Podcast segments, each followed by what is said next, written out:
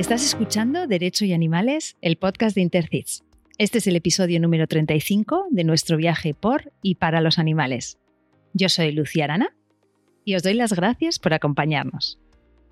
El caso que vamos a tratar hoy conmocionó a la opinión pública de toda España y no es para menos. Hoy tenemos el privilegio de contar con el fiscal que lo instruyó, Fernando Germán Benítez, fiscal delegado de la sección de delitos contra el medio ambiente de la Fiscalía Provincial de Málaga. Bienvenido, Fernando, y gracias de corazón por tu tiempo y gracias por dejarme tutearte. Muchas gracias a vosotros. Me siento más cómodo con el tuteo.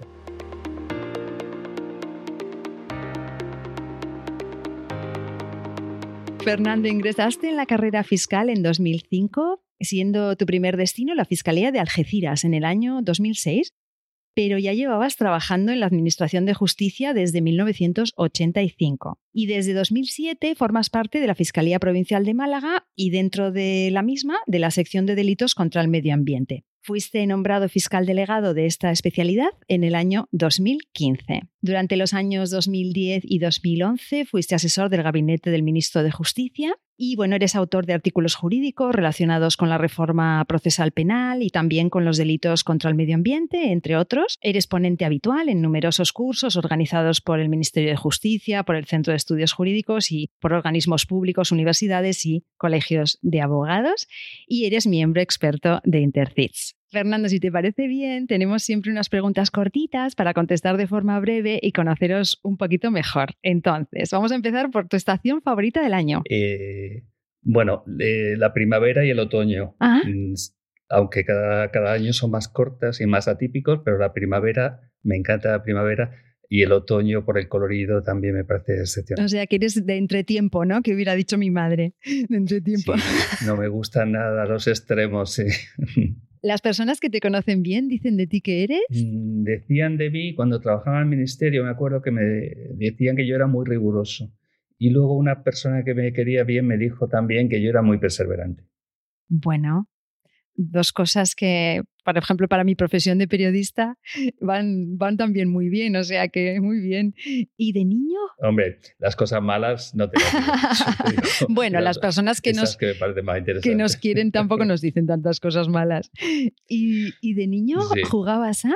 De niño, de niño jugábamos en la calle. Cuando yo era niño se jugaba en la calle, no se jugaba tanto como ahora en las casas, no había este tipo de dispositivos electrónicos. Y jugábamos para lo que jugaban los niños de aquella época, a las canicas, a las chapas, a pillarnos, a tirar chinas, a tirar chinas. La verdad, una infancia muy clásica. Qué divertido. Y si no fueras fiscal, ¿qué serías? A ver, si no fuera fiscal, yo es que no, no tenía en mente ser fiscal, yo quería ser biólogo y mi primera vocación era ser biólogo. Lo que pasa es que luego las cosas no fueron saliendo como yo quería y luego quise ser físico, tampoco, y al final acabé estudiando Derecho y por vueltas que va dando la vida acabé siendo fiscal. Es que realmente yo creo que uno, eh, la vida te va llevando y tú vas escogiendo caminos hasta que al final se te van abriendo puertas. Eh, hubiera sido posiblemente biólogo o cualquier otra cosa. Pero es curioso porque se cierra un poco el círculo al ser fiscal de medio ambiente, ¿no? En ese tema, la biología. Sí. Sí. ¿Verdad? Sí, es, es, un poquito retomar. Sí, bueno, ten en cuenta que medio ambiente en nuestra especialidad no solo llevamos delitos relacionados con el medio ambiente, también con el patrimonio histórico-artístico y con los delitos de contraordenación de territorio, delitos de urbanismo eh, y también incendios forestales. Pero sí, en cierto modo, es eh, tratar otra vez con animales y con, con sí, con, con el medio eh, natural, sí, es un poco volver a mi primera intención, sí. Sí, sí, sí. ¿Y hay algún personaje al que admiras o a quien te hubiera gustado conocer, vivo o que quizá todavía podrías conocer, o alguien que ya no viva y que, te hubiera gustado, algún personaje histórico? A ver, como me gusta mucho leer, siempre he pensado que me lo pasaría muy bien conociendo a, a Juanjo Millas que lo escucho todos los domingos en la cadena Ser y que me lo paso muy bien oyéndole y mucho mejor leyéndole. Eh, como personaje histórico, siento yo no creyente como soy, mm, sí tengo mucha curiosidad por, tendría mucha curiosidad por, por conocer a Jesucristo como personaje histórico. Ay, qué interesante, claro. Y esta es muy difícil. Si fueras un animal no humano, ¿cuál serías? Uf, vamos a ver, yo, yo no sé lo que sería yo. Si te digo lo que me gustaría ser, desde luego. Eh, aunque no tengo la visión que tienen, pero me gustaría ser águila porque siempre quise volar, siempre quise volar y me encantan las águilas. O a lo mejor una pantera porque estéticamente me parece el animal más bonito sobre la tierra. Las panteras negras me parecen espectaculares. Ajá. ¿Y qué haces cuando no estás trabajando? Cuando no estoy trabajando, pues me gusta leer, leo mucho, me gusta eh, ir al cine, ver series en televisión, me gusta hacer deporte, patinar. Eso es lo que suelo hacer, o, estoy, o estar con amigos. ¿Y hay algún lugar del mundo? Claro, lo que pasa es que viviendo ahí en, el sur con ese clima y demás, pero no sé si hay un lugar del mundo en el que te gustaría vivir, aunque fuera por un tiempo. A ver, eh, me gusta viajar y por un tiempo sí que me gustaría vivir en muchos sitios. La verdad que para vivir yo elijo en Málaga, donde vivo, o me gustaría Cádiz, porque mm. adoro Cádiz, toda la provincia de Cádiz. Eh, pero cuando estuve en Nueva York, hace, bueno, la última Navidad que se pudo viajar, eh, me quedé con ganas de vivir allí unos meses, seis, siete meses. Me hubiera encantado, me, encantaría poder estar allí un tiempo. Hasta que se convierte en una ciudad dura, ¿no? Que todo el mundo dice que una temporada sí, pero luego sales en Nueva York verdadero, ¿no? Que, justo eso, una temporadita. Exacto. Eh, algo que te guste, algo que te interese y algo que te apasione. A ver, mm, joder, qué difícil. A ver, eh, que me guste, ya, ya te he dicho, me gusta leer, me gusta ir al cine, eh, me gusta eh, pasar buenos ratos con la gente con la que, me gusta estar, a la gente a la que quiero. Eh, me interesa el derecho, me interesa el derecho en mi profesión, me parece una profesión apasionante a ratos, también rutinaria en otras ocasiones, pero me interesa. Y me apasionan mis hijos, ¿qué otra cosa te voy a decir? Mis dos hijos. Y en redes sociales, eh, desde luego en Twitter tienes una cuenta con un montón de seguidores y que seguramente parte de nuestra audiencia te conoce también de ahí. Em, ¿Es la red social que más te gusta si tuvieses que quedarte solo con una? Sí, si tuviera que quedarme solo con una sería Twitter. Eh, yo antes era más usuario de Facebook. Eh, Facebook me terminó por aburrir, la verdad. Me parece Twitter, Instagram tampoco me disgusta, pero más para la cuestión gráfica, para fotografías, que me gusta la fotografía. Y bueno, las relaciones, o sea, el contacto con las personas en, Instagram es más, más corto, más breve, ¿no? más esquemático. En Twitter me parece mucho más ágil, me parece mucho más ágil, llegas a mucha más gente, recibes información mucho más actualizada. Eh, con todo y con eso hay momentos y momentos. Ahora mismo Twitter eh, me satura un poco, sobre todo por el tema del clima político que se vuelca mucho en las redes y, esta, mm, esta, bipolaridad que se aprecia tanto en, redes sociales eh, me acaba por, por cansar también. Entonces entro, pero tampoco me dedico a ello tanto como antes. A mí me pasa lo mismo, me encantaba Twitter, pero se ha convertido en los últimos tiempos en un lugar un poco desagradable en, algunos momentos, es verdad. Eh, y recomiéndanos un libro, una serie o una peli. Esto es para poner en las notas del programa. Ah, eh, lo que quieras, libro, serie o peli. Eh, tengo que elegir entre ellos o las tres. mejor. Vamos a ver. Yo por libros, mejor. Por libros, yo es que soy muy. Me, gusta mucho la novela rusa, la novela clásica rusa. Entonces, yo, mm, Guerra y Paz, Ana Karenina, me parecen las mejores novelas jamás escritas. Eh, aunque, eh, a falta de eso, cualquiera de, de James Salter me parece también una maravilla. Y películas, pues estuve el otro día en el cine, todavía se puede ir al cine, quiero decir que ahora se vuelve a poder ir al cine. Y estuve viendo Nomadland y me pareció una película magnífica. Eh, es la que se ha llevado el Oscar a la mejor película este año. Aparte de eso, como me gusta la, la ciencia ficción de calidad, eh, Blade Runner es una de mis películas eh, de, toda de, de todos los tiempos que más me gusta. Perfecto, pues tomamos nota y lo ponemos en las notas del programa para que el que quiera lo pueda buscar. Fernando, vamos a, entrar en el caso de hoy. A mí confieso que, es un caso que me, duele mucho y me imagino que será parecido en tu caso. Parque Animal Torremolinos, un proceso escalofriante por cantidad de animales, por la crueldad empleada, bueno, conmocionó obviamente a la población de Torremolinos y eh, también ha formado parte de, la historia del derecho ¿no? en, nuestro país. Entonces, bueno, vamos a hacer un poco de repaso, un poco cronológico para que mm, nuestros y nuestros oyentes se hagan una composición del lugar, sobre todo aquellos que quizá no, conocen el caso, que son de fuera. Entonces, eh, la protectora, con, y esto lo pongo con muchas comillas, Parque Animal, eh, actuaba como perrera y tenía concesión del Ayuntamiento de Torremolinos, o sea que el recinto era municipal, el ayuntamiento pagaba por los animales que recogían, o sea, toda esta barbaridad la pagaron, la, la pagaron las personas con sus impuestos y además se hacía cargo del pago de las incineraciones de los animales. ¿Es así? Sí, es así, es así. Mm. Sí, tenía concertado un, un sistema en el que se acreditaba eh, el número y los kilogramos de animal sacrificado, que a su vez lo llevaban a la incineradora, pasaba la factura y esa factura se los abonaba el ayuntamiento mediante los listados que se, que se giraba por parte de Parque Animal. Entonces, ellos nos tenemos que imaginar que cada perro que recogían, yo esto son cosas que he ido leyendo, cada perro adulto cobraban 60 euros por cada perro que recogían, por cada cachorro 45, por gatos entre 25 o 30 euros. Claro, cada animal que recogían hacían caja, pero para eso tenían que hacer sitio. Yo me imagino que este era el móvil del asunto, aunque no lo sé. Entonces, Fernando, explícanos qué, se sabe que ocurrió allí durante dos años. Esas, esas cantidades que me has dicho que se cobraban, eh, no se cobraban al ayuntamiento, eso se cobraba a quien iba a entregar a un animal porque no podía cuidar de él. Entonces se le pedía una cantidad para vacunas y para el cuidado del animal. No sé, no recuerdo si eran exactamente esas cantidades, pero sí una cantidad muy aproximada.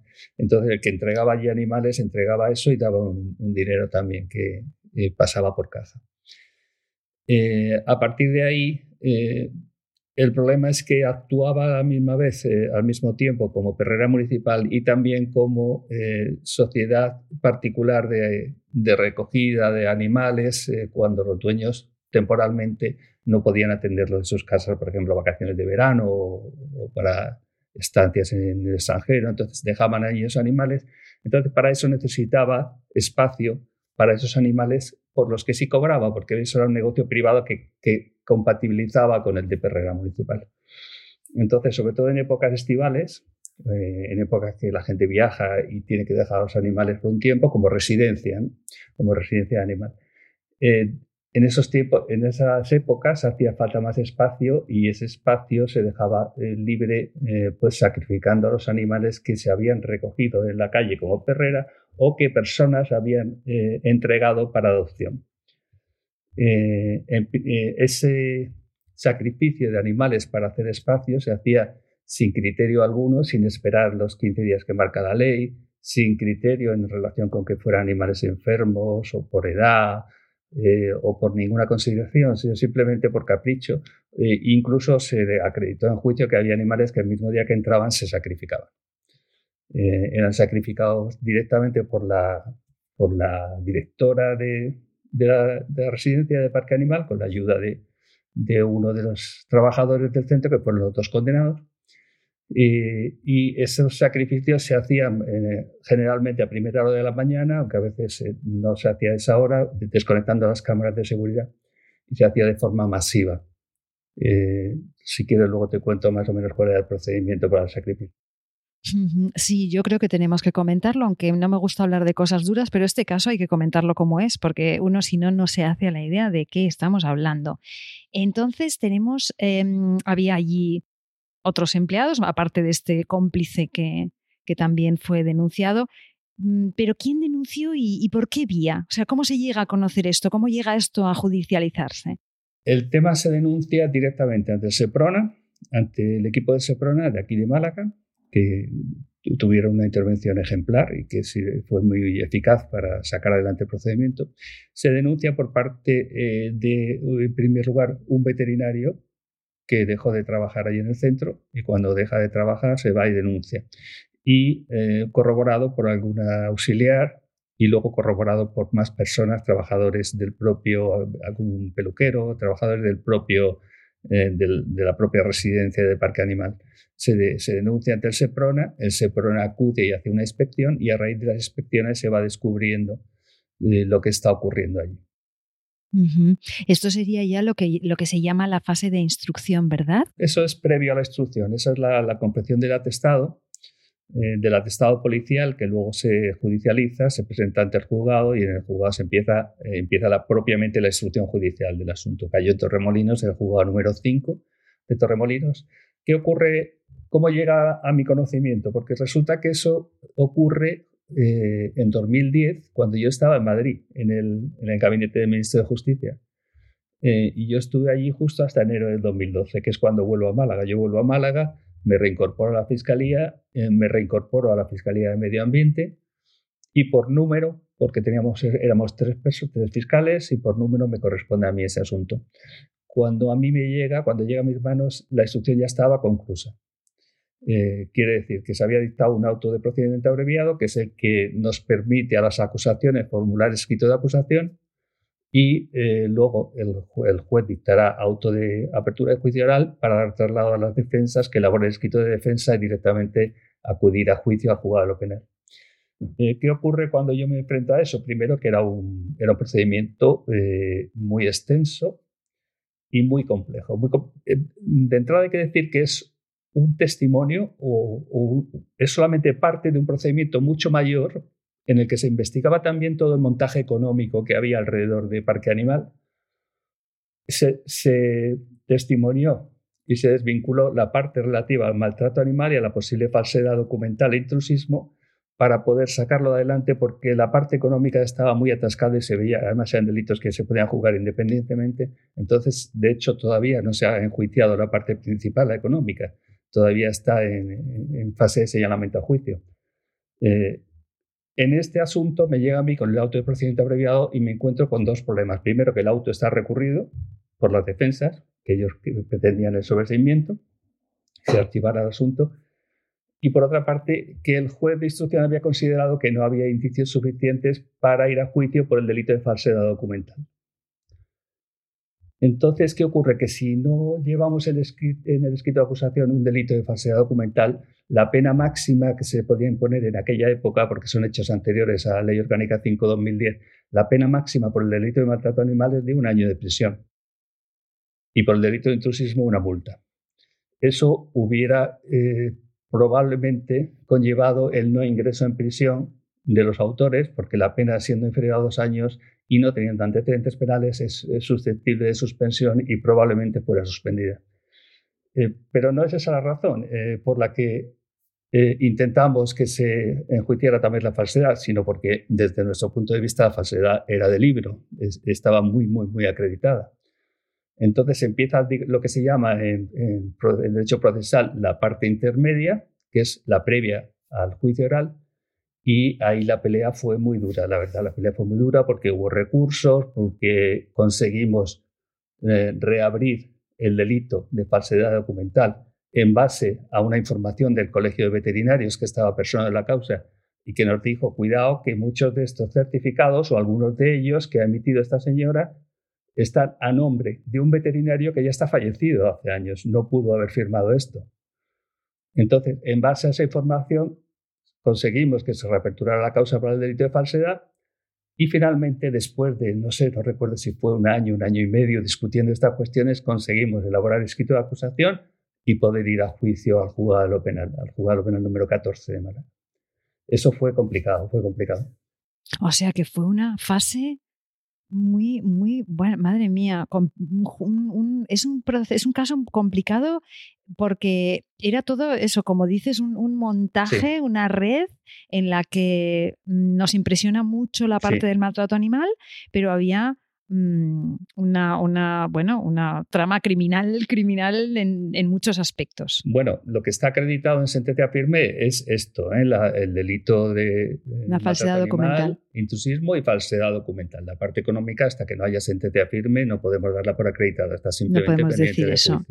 Mm. Claro, claro, claro, claro. Es que la fase intermedia es de las más peleadas y de las más complejas que, que me he encontrado yo en mis 16 años de carrera, eso sí me parece interesante y algo que quizá no somos muy conscientes las personas de la calle es que muchas veces cuando hay delitos de maltrato animal, como peleas de gallos, como peleas de perros, como situaciones así de maltrato animal extremo, vienen acompañadas con otro tipo de crímenes, ¿no? Y con otro tipo de, bueno, bueno, y, toda la parte de la, de la, mm, eh, del tráfico de especies. O sea, hay mucha mafia detrás de, la explotación eh, o, de la, o de la crueldad contra los animales, ¿no? Y eso es algo que a mí me parece muy interesante porque parece que somos los de los animalitos, pero es que todo eso mm, es un poco como lo que sale a la superficie de algo muy turbio, ¿no? Y muy, y muy profundo, que va hasta las raíces Hombre, concretamente, concretamente en el tema de, tráfico de especies, que, ahora hay muchísimo, eh, eh, el tema de la organización criminal y del contrabando está al orden del día. O sea, eso y la falsedad van casi de, la mano. Y normalmente son, suelen ser delitos que tienen más pena que el otro, curiosamente. Que eso pasó en el parque animal. Tenía mucha más pena la falsedad que el hecho cruel de la muerte de miles de animales a lo largo de dos años o de muchos años. Pero claro, como la, ley que tenemos es la que tenemos, yo a raíz de este asunto, del conocimiento de este asunto, en todas las memorias de la Fiscalía General del Estado, en lo que mi parte se refiere, siempre he tenido la iniciativa de proponer la creación de un, de un subtipo agravado del delito de maltrato animal para estos casos especialmente graves. Claro, eso sería... Con una pena más elevada. Claro, claro. Una pena, una pena que no suponga la suspensión automática por encima de los dos años. Vale. ¿Y va a pasar esto? Esto. Mm, mm. Hombre, en un futuro estoy seguro, porque vamos evolucionando en ese sentido. Ya la pena ya no es de un año a la máxima, ya es de 18 meses. Y, eh, eh, la evolución lógica, es a medida que la sociedad se va concienciando y se va avanzando en el bienestar animal, es eh, que se eleven las penas porque es más conforme al sentir de la sociedad. O sea, no es normal que esté penado este hecho, en la muerte cruel de miles de animales, que es que hay que tener en cuenta cómo se hacía, que todavía no ha habido ocasión de explicarlo, pero ahora te lo explicaré, para que los animales sufrieran más, que en realidad era por un motivo económico, por ahorrar costes. Eh, no puedes que equipararse penalmente en cuanto a la pena a imponer al hurto de 400 euros, de una cartera que, que, alguien se ha dejado encima de la barra y que alguien se lleva y tiene 400 euros dentro. Eh, no, es, no se corresponde con el sentido de la sociedad. Yo aspiro a que lleguemos a una regulación legal del delito de maltrato animal similar a la alemana, que prevé penas de hasta tres años, y para todo tipo de animales con, con sistema nervioso central y con columna vertebral, para no dejar fuera a los animales que viven en estado salvaje. Eso es, eso es.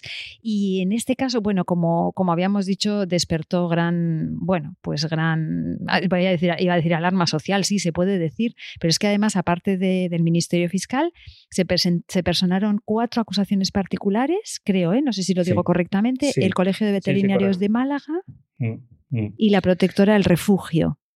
Sí, a ver, el Colegio de Veterinarios de Málaga eh, le debemos eh, la reapertura del procedimiento para el delito de falsedad documental. Fueron ellos los que se dieron cuenta de que había veterinarios fallecidos que costaban los certificados y gracias a eso eh, conseguimos la condena por el delito de falsedad.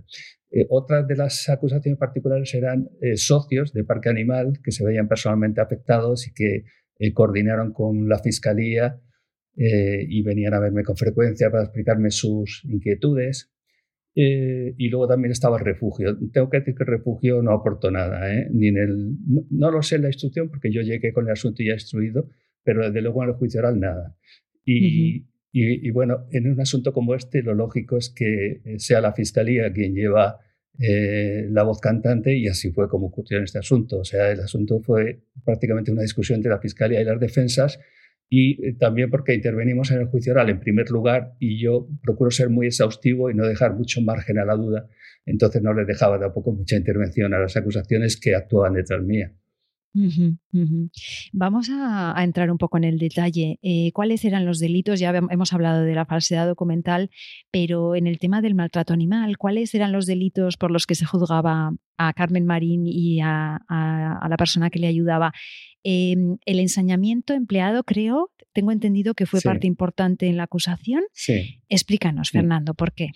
Pues yo te explico. Verás, el tema del ensañamiento era clave por un motivo, porque los hechos que se enjuiciaban eran anteriores a diciembre de 2010. En la, en la Ley Orgánica 5-2010 era eh, cuando se aprobó, yo, estaba, yo era parte del equipo ministerial que redactó la reforma. Eh, y parte de la reforma afectó, afectó, a este artículo, al 337 del tema maltrato animal. Precisamente lo que hicimos fue suprimir el requisito del ensañamiento que hasta ese momento estaba incluido en el, en el artículo. O sea, antes, para que un delito, eh, para que un, maltrato animal eh, pudiera enjuiciarse por vía penal, era requisito que el maltrato se ocasionara con ensañamiento. Eso, eh, según la jurisprudencia, eh, era interpretable y había ocasiones en que malos tratos evidentes hacia los animales con grave perjuicio para su vida o para su integridad física, incluso con muerte, no eran castigados como delito de maltrato animal porque decía que faltaba ensañamiento. En otras, sin embargo, sí que era así, no había una unanimidad, tampoco eran asuntos que llegaran al Tribunal Supremo porque el ámbito de la pena no permitía que el Supremo se pronunciara sobre ello. Entonces, como era anterior a la reforma, había que acreditar el ensañamiento. El ensañamiento, en este caso, consistía en el siguiente. Eh, no basta con matar animales de forma injustificada y cruel, como se hacía, sino que además eh, tenía que eh, hacerse con ensañamiento. Bueno, pues esta señora lo que hacía, y así están los hechos probados, es que le suministraba el producto, el producto eutanásico, que realmente es un sedante, un anestésico, que en grandes cantidades produce la muerte, primero se lo hacía ella misma, en lugar de hacerlo un veterinario, eh, con lo cual no sabía hacerlo. O sea, dicen los veterinarios, lo dijeron en el juicio, que el eutanásico hay que inyectarlo por vía endovenosa o eh, intracardíaca. Ella pinchaba en cualquier eh, parte del perro. De hecho, la palabra que se dijo en el juicio fue intrabarriga, o sea, pinchaba en la barriga y donde fuera. Con lo cual eso se absorbe, tarda mucho más en absorberse hasta que llega al torrente sanguíneo y todo ese tiempo está agonizando el animal. Aparte que por el pH elevado que tiene esa, esa, sustancia, se va produciendo la necrosis de los tejidos y es muy doloroso. Pero es que además utilizaba las cantidades por debajo de las recomendadas para ahorrar. Ella decía que el perro moría igual o el gato moría igual, aunque tardase más. Entonces le echaban menos cantidad de la recomendada para producir la muerte sin dolor y el animal eh, agonizaba durante horas, incluso consta que se metían algunos en el congelador sin haber muerto todavía. Y, y se hacía sin sedación previa. Las prácticas para la buena muerte de los animales de veterinaria dicen que hay que hacerlo con sedación, por vía eh, endovenosa y eh, en las cantidades adecuadas para producir una muerte dulce, una muerte que no produzca dolor. Ella lo hacía de la forma completamente opuesta, sin conocimiento ninguno de veterinaria. Y ese es el ensañamiento. Dice, decía la jurisprudencia que habiendo un medio por el que podía producir la muerte menos doloroso para el animal, si opta por uno más doloroso, es suficiente para configurar el ensañamiento. Y así se defendió en juicio y así lo recogió el magistrado que dictó la sentencia y luego la audiencia provincial del recurso de apelación. Eh, tengo datos que no sé si yo tengo entre 2000, unos 2.800 perros y gatos. Em, ¿qué, cantidad era? Tengo, tengo un dato, no sé si es correcto, dice que se hacían ejecuciones dos veces por semana, en ocasiones se podía matar a varias decenas de animales de una sola vez y para hacerlas se ponía la música a todo volumen para que no se escuchasen los alaridos y se desconectaban, tú lo has mencionado antes, las cámaras del recinto. Mm. ¿De cuántos animales estamos hablando aproximadamente? La, verdad es que no se sabe el número de mm. animales. Se hizo una regla de tres en base al, a la cantidad de producto eh, eutanásico consumido, en base a las facturas que se encontraron en las oficinas y por los listados de animales que se presentaban para, para las facturas de incineración. El cálculo lo hizo el SEPRONA, hizo una mera regla de tres y salía esa cantidad, 2.800 en cuestión de dos años, pero seguramente serían muchos más, porque además esta práctica no se concreta en esos dos años, el periodo es, mucho, es eh, posiblemente bastante más largo. Eh, por otra parte, eh, lo de la música a todo volumen no quedó acreditado en el juicio. Para hacer honor la verdad, eso ni está recogido en sentencia, ni se, o sea, se, se debatió en el juicio y no se demostró. Lo que sí se quedó acreditado es que se desconectaban las cámaras de vigilancia y seguridad del, del establecimiento en los momentos en que se hacía las, las llamadas eh, prácticas de exterminio, que alguien las llamó así, algún veterinario del centro las llamó, llamó de esa manera. Sí, sí, bueno, es que es, es que es con una profesionalidad, ¿no? Cuando ya llegas, apagas la cámara y venga, ¿no? Vamos a ello. Eh, la verdad es que a mí me, yo es que lo llevo fatal este caso, lo encuentro durísimo y cada vez que leo sobre él, lo, de la, lo de la música, los medios de comunicación lo, lo, recogieron, supongo, porque es algo que es como muy visual. Estaba en mi ¿no? escrito de acusación, estaba en mi escrito de acusación, pero no ah. se acreditó en juicio, o sea que no, no es un hecho probado.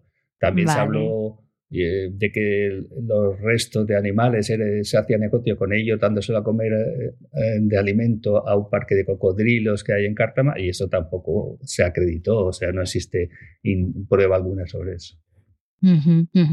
Y entonces, bueno, llega el juicio y, bueno, es un juicio que estuvo cubierto por los medios de comunicación y, bueno, Carmen Marín aseguraba, ella aseguraba que era inocente de todos los cargos, se presentaba como alguien muy naif. ¿Cómo lo recuerdas estos momentos también para ti desde un punto de vista personal, si te apetece compartirlo? Mm. ¿Y qué destacarías de esta vista? Eh, a ver, el juicio fue muy duro. ¿eh? Eh, hay que decir que fueron cinco jornadas muy largas, muy largas testimonios muy extensos, muy, muy emocionales algunos de ellos. Eh, la actitud de la acusada eh, era de una entereza sorprendente, no se le movía un músculo, o sea, aguantó con todo lo que escuchó y escuchó todo lo que tuvo que escuchar eh, sin, sin apenas reaccionar.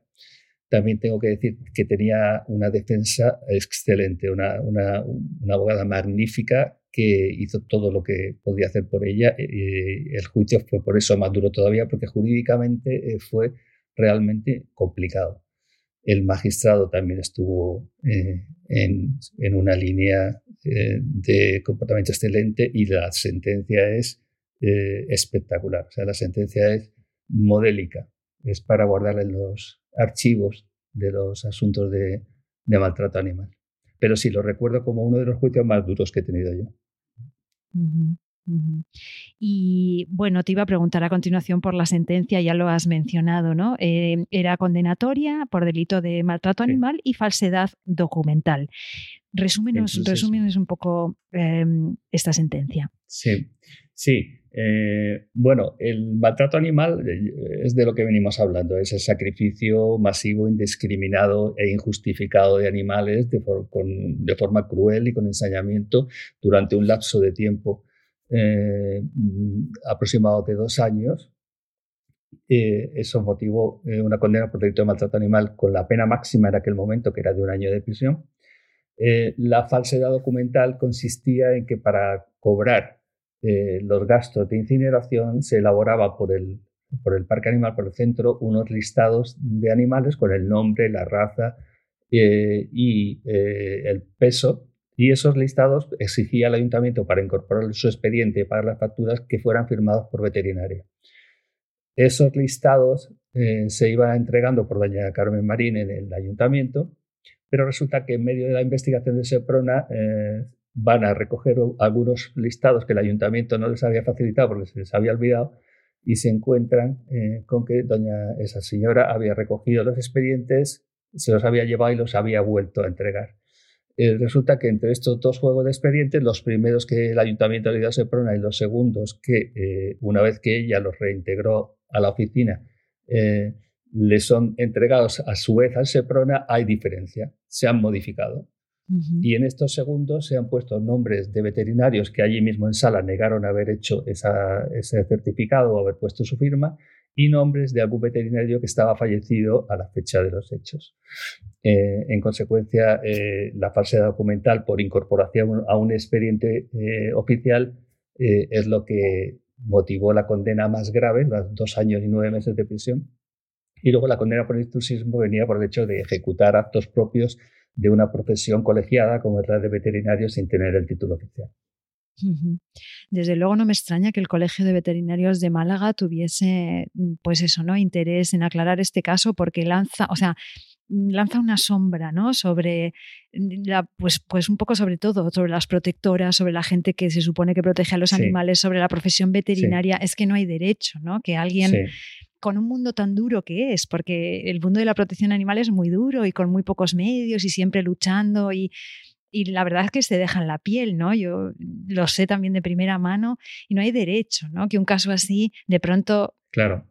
se convierta Ese en... es el motivo, el motivo Mm. fundamental por el que se personaron varias acusaciones, eh, porque se sentían defraudados en la confianza que habían puesto en la dirección del centro. Eh, no era una, una, cuestión económica, sino defraudados en, su, en, sus expectativas, porque cuando entregas los animales a quien crees, a quien tiene la obligación legal también, pero también contractual, de cuidar de ellos y procurar su bienestar, eh, que sea precisamente quien los extermina de esta manera, eh, es eh, particularmente reprochable. Ese es el motivo por el que yo también solicito la creación de un subtipo agravado de un, digamos, de un delito especialmente grave de maltrato animal con penas de hasta tres años que permita eh, evitar el la suspensión de condena en estos casos, porque me parece que es un caso especialmente grave y que como este no hay uno, hay varios. O sea, yo ya conozco más de uno que se ha instruido, uno se instruyó en Puerto Real, otro, en fin. Es cierto eh, que no es la generalidad y que normalmente las protectoras de animales actúan eh, con su mejor intención, eh, procurando el bienestar de los animales. Pero eh, basta un comportamiento desviado para que nos demos cuenta de que esto puede ocurrir. Entonces claro. hay que especialmente perseguirlo y eh, zanjar el asunto por la vía adecuada con la imposición de las penas correspondientes. Uh -huh. Desde luego el asunto tuvo mucha trascendencia.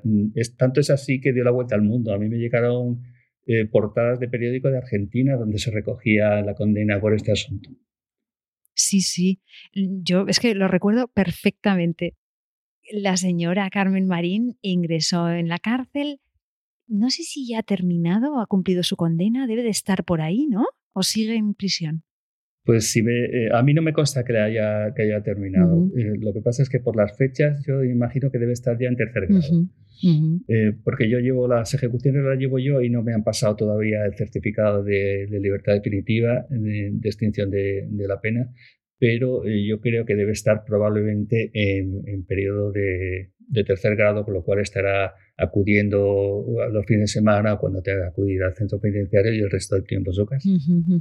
Bueno, decíamos que, que, no cabe duda de que hay como un antes y un después de este caso de parque animal, lo hemos dicho y tiene que ser así porque una sociedad no puede pasar por algo así como de puntillas, es un caso que realmente, pero yo siempre suelo decir que los casos más horribles pues al final nos traen algo, entonces ¿hay algo positivo, si se puede decir, que nos haya traído tanto horror? Bueno, positivo, positivo. La verdad que de momento no, porque normalmente estos casos es verdad que suponen un, un punto de flexión que normalmente mueven a, a, la sociedad a un cambio de opinión o a una mayor concienciación que luego se refleja en la legislación. En este caso todavía no ha ocurrido. Eh, hay otros casos que fueron famosos en el pasado que sí determinaron la modificación del Código Penal.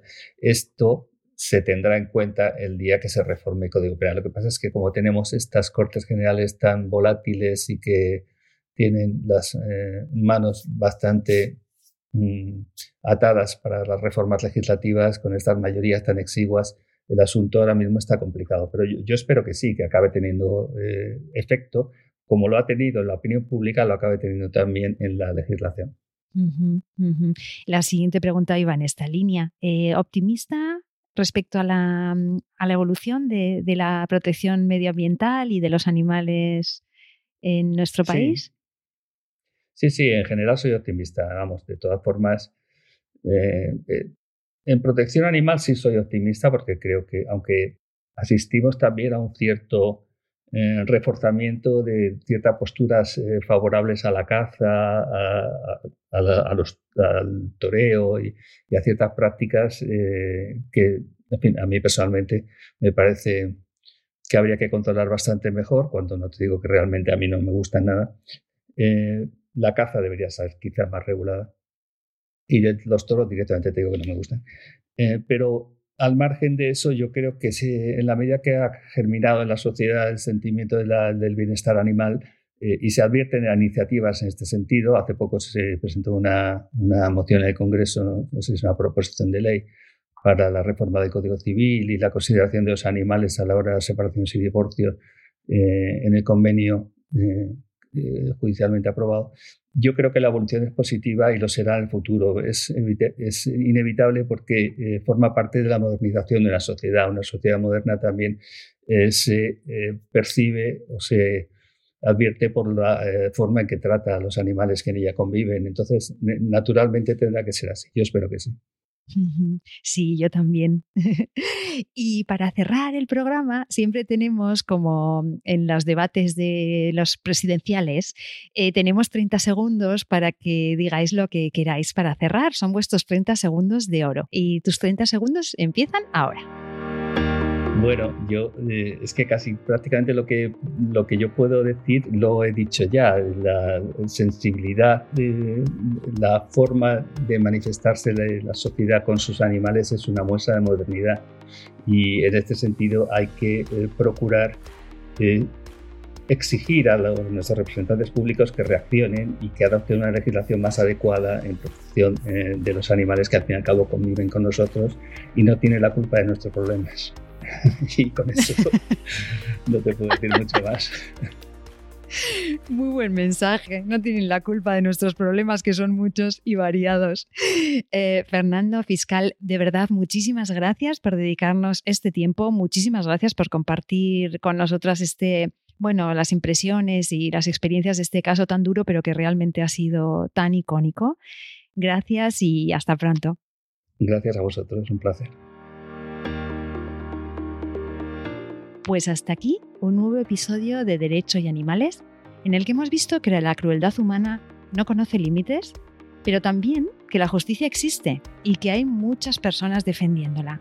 Está en nuestras manos seguir formándonos de forma seria y rigurosa y luchando para que nadie crea que puede salir impune de maltratar a un animal.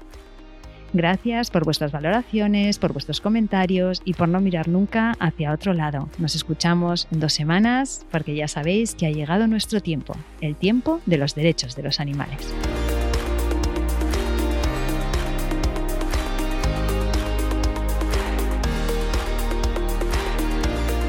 Nación Podcast te agradece haber elegido este podcast.